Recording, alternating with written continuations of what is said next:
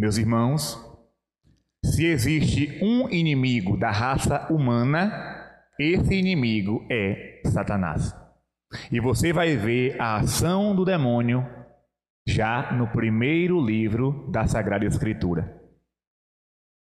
Olha, Adão e Eva no paraíso, simbolizando, representando toda a criatura humana, toda a raça humana. E Deus diz: é, a Bíblia é linda, é maravilhosa. E Deus diz para os dois: vocês podem comer de todos os frutos que existem no jardim, menos daquele. Imagine, eu tenho tudo à minha disposição, só uma coisinha só que Deus não quer que eu faça, é só aquilo. Então vamos ficar com o que tem de melhor. Só que tem uma coisa ruim, né? Tem até um ditado: o proibido é mais gostoso. Ah, não pode não? Aí pronto. Olha a curiosidade. Por que não pode? Ah, me disseram que não pode. E por quê? Uma criancinha, né? Olha, tá vendo aquela tomada ali? Não bote o dedo não. Ela vai e coloca um pedaço de ferro. A curiosidade. Olhe, tá vendo aquela cortina? Não olhe o que está atrás da cortina, não. Ave Maria. Dá vontade de levantar a cortina para ver o que é que tem. Não coma. Coma de tudo, menos daquele fruto. Isso para mostrar a questão da obediência ao Senhor. Vem a serpente. Ah, Deus disse isso, que nada. Bobagem. Uma vez só. Que mal faz. A tentação é sempre assim, uma vez só. O casalzinho de jovens querendo lutar pela castidade, aí estão em casa. Aí vem o demônio. Que nada. Uma vez só. Depois você se confessa. Não é assim a tentação? O jovem lutando contra a pornografia. E ele vai para frente do computador digitar um trabalho, fazer o TCC, mandar um e-mail. Aí vem aquele, aquele chamado. Uma vez só. Tu vai olhar só rapidinho. Clica lá. Adão e Eva ouviu a serpente e comeram do fruto proibido por Deus. Ou seja, Satanás, ele trabalha diariamente para nos levar a desobedecer ao Criador. É o pecado da desobediência. Por isso existe uma frase muito diabólica que está correndo solta aí no meio da juventude. Não sou obrigado a nada. Olha aí, alguns, alguns completaram. Não sou obrigado a nada. Uma vez eu fui fazer uma pregação numa escola, não é? Escola pública, parece que você está entrando num chiqueiro. Muitas escolas públicas parece que é um chiqueiro. E aí estavam do meu lado assim, eu estava pregando aqui, do meu lado esquerdo, tinha um computador com uma capinha de plástico e em cima uma, uma, um papel ofício com a frase: Não mexa no computador um satanás, né? Pegou a caneta e escreveu embaixo: Não sou obrigado a nada. É o cão. Isso, minha gente, essa questão da desobediência está sendo muito divulgada. Você não é obrigado a obedecer seus pais. Você não é obrigado a obedecer professor. Questione, né? busque seus direitos e passe por cima das leis. Vá. Vá. Você é incentivado a desobedecer às autoridades. Mas existe uma autoridade que está muito acima de todas as outras, que você também acaba desobedecendo a autoridade de Deus. O que Deus diz é assim, é assim e acabou. Mesmo que eu não entenda, mesmo que eu não compreenda. Pois bem, para que as pessoas acreditassem no demônio, Deus permitiu que ele possuísse algumas pessoas. E aqui é uma coisa extraordinária. No Evangelho, você vai encontrar Jesus expulsando demônios. E aí, muitos teólogos, no alto das suas cadeiras, dizem assim: aquilo ali era uma doença, era um estado de epilepsia. Como é, naquela época não se falava nessas doenças, o povo pensava que era diabo. Ou seja, estão chamando Jesus de abestalhado. Jesus não sabe distinguir uma doença de um problema espiritual. Estão dizendo Jesus que Jesus é um bobo. Jesus é um palerma. Na cabeça, na boca desses, desses homens que falam isso. Não, era uma doença. Era um problema psicológico. E aí diziam que era demônio. Gente, uma vez, olha, Deus fala pela boca de quem a gente menos espera, viu? Pode ter, pode ficar atento. Deus vai te falar até pela boca de um bêbado. Deus pode te falar. Uma vez ele falou pela boca de um primo meu que nem católico direito é. Eu estava no seminário com outro seminarista e chegou meu primo para me visitar. E o seminarista começou a falar. Né? Nós entramos nesse assunto do, do, da possessão, do exorcismo, e o seminarista começou a dizer: não, porque essa mesma conversa, né?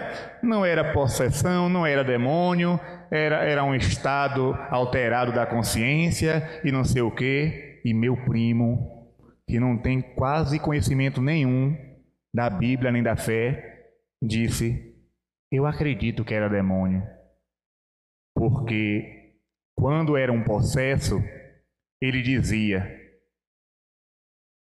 Tu és o Cristo, o Filho do Deus vivo. E um doente não poderia descobrir que Jesus era o Filho de Deus.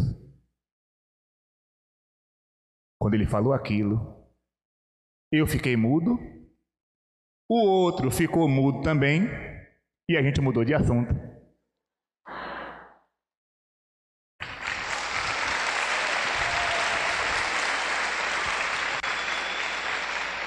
É interessante, você pode ler os textos do Evangelho. São Marcos, ele é espetacular. Ele diz assim: Jesus curava muitos enfermos e expulsava muitos demônios. É diferente.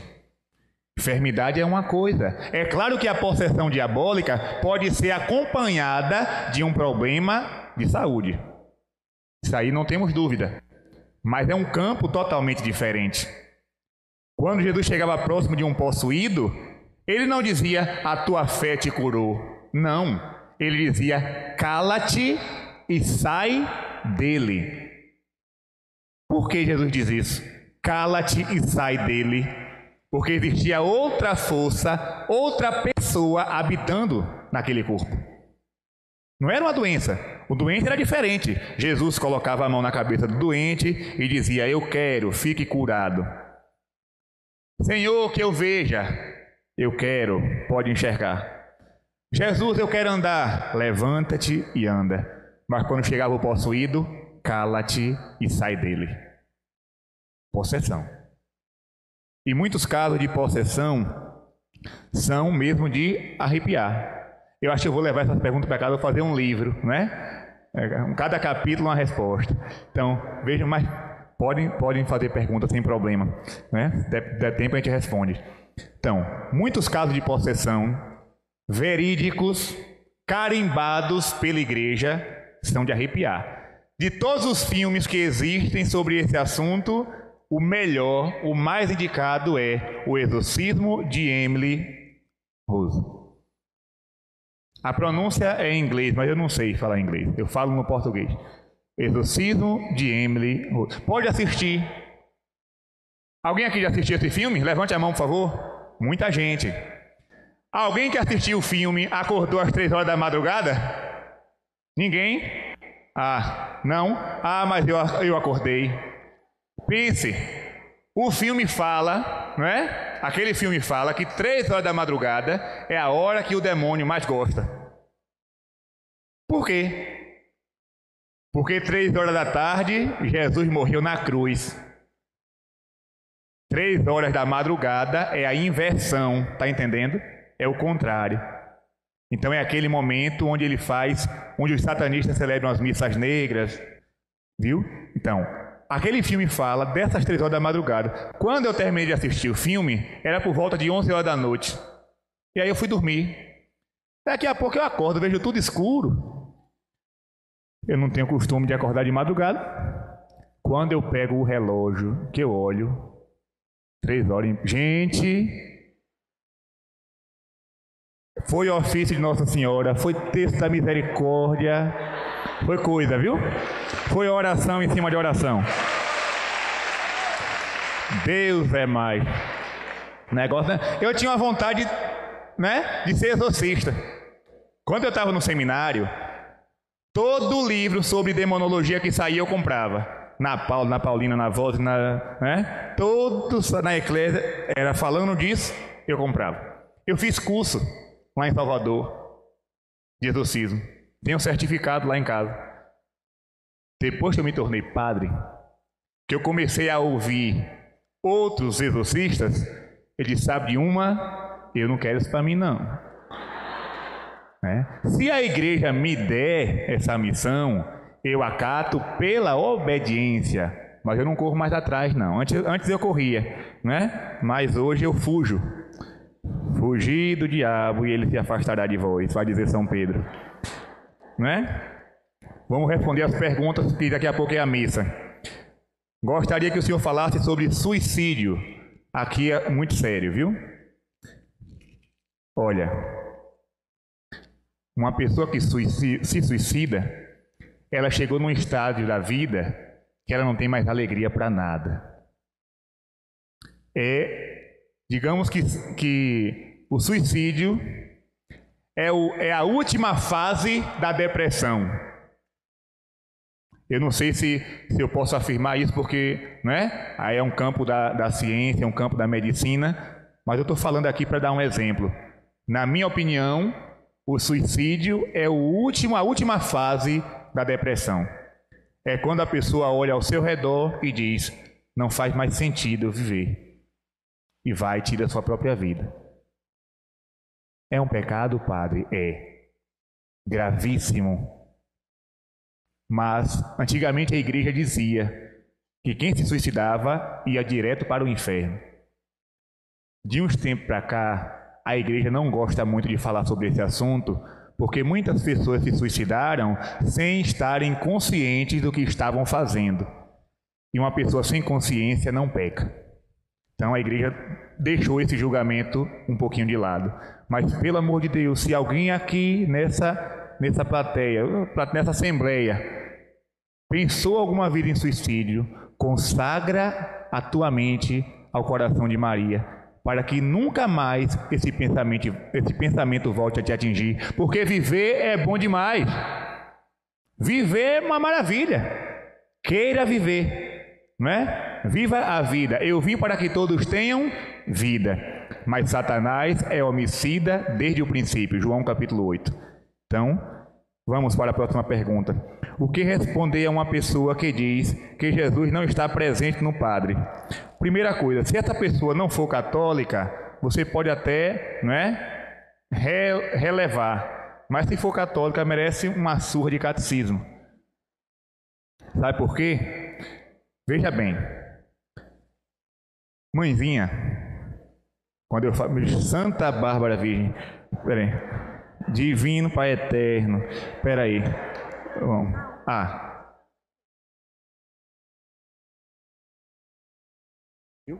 Então, rapidinho. O padre, pronto. Mãezinha, mãezinha daqui, não é mãezinha lá da Bahia, não. Mãezinha, ela teve uma revelação de Jesus. Eu estou falando isso aqui porque ela já falou isso publicamente. Né? Jesus mostrou a ela uma hóstia consagrada. Depois, ele pegou aquela hóstia consagrada e colocou no meio de uma âmbula com outras partículas que não eram consagradas. Mexeu, mexeu, mexeu e disse: Agora procure a hóstia consagrada. Mas ele disse: Não, eu não posso achar. Tudo parecida, tudo do mesmo tamanho, com a mesma aparência. E Jesus respondeu: Isso sou eu no sacerdote. Mãezinha está aqui. Explica melhor, mãezinha, vai. Meus filhos queridos olhe, eu vou dizer e depois a gente vai dar um, um tempinho só, porque vocês vão lanchar para dar tempo da missa, que hoje tem algo especial que eu não posso falar. É! Olha, o seguinte. Isso aí que ele disse é para que vocês rezem muito pelos sacerdotes e nunca condenem os sacerdotes. Amém. Se ele não está fazendo isso ou aquilo, isso aí tem que ser para depois. Reze. Agora, bote o joelho no chão.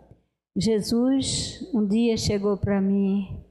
Vocês sabem que desde 95 até hoje eu escuto a voz de Jesus Nossa Senhora e os padres, bispos, vários bispos, não só daqui, mas de fora do Brasil, me acompanham. E eu já passei isso para muitos. Jesus um dia mostrou assim a Eucaristia. Disse: Você sabe que é que eu estou corpo, sangue, alma e divindade. Eu disse: Sei, meu Jesus.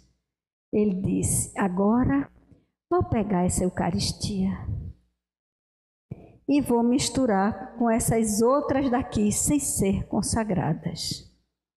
Tire a consagrada. Eu disse: Não, Jesus, não tem condição, Jesus, são todas iguaizinhas. Aí ele disse: Você está vendo? Assim é quando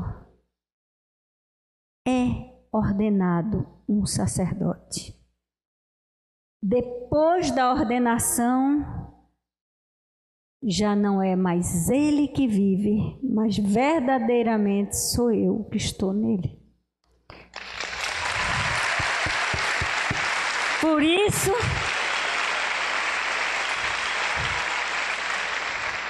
Por isso, Ele perdoa em meu nome e dá o meu corpo. Então, vamos amar muito a nossa igreja. É a única que temos o Jesus vivo. É a única que tem a confissão. É a única que tem a Eucaristia. É a única que tem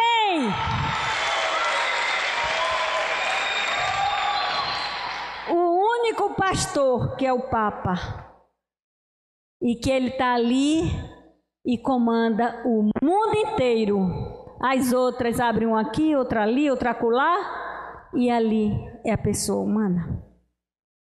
Ali é um, é outro, é outro. Fala da Bíblia. Sim, mas não tem os sacramentos. A nossa igreja, a verdadeira igreja, igreja católica, apostólica e romana, é a igreja do nosso Jesus. Pedro foi o primeiro papa colocado por Jesus. Depois, Pedro morreu, foi eleito outro, outro, outro, até chegar o Papa Francisco, que eu não lembro se é o 267 ou 268 Papas de Jesus Cristo, do Pedro, aliás, quer dizer, de Pedro colocado por Jesus até hoje. Essa é a nossa igreja. Então, meus filhos, agora quero agradecer aqui ao meu filho tão querido, ao, me, ao meu padre Gabriel, que com tanto carinho veio estar aqui conosco. E aqui é a sua casa. E aqui conte com as nossas orações. Nós o amamos muito.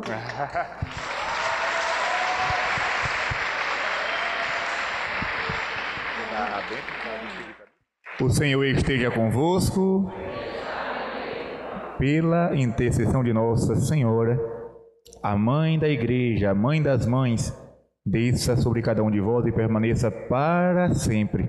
A bênção do Deus Todo-Poderoso, Pai e Filho e Espírito Santo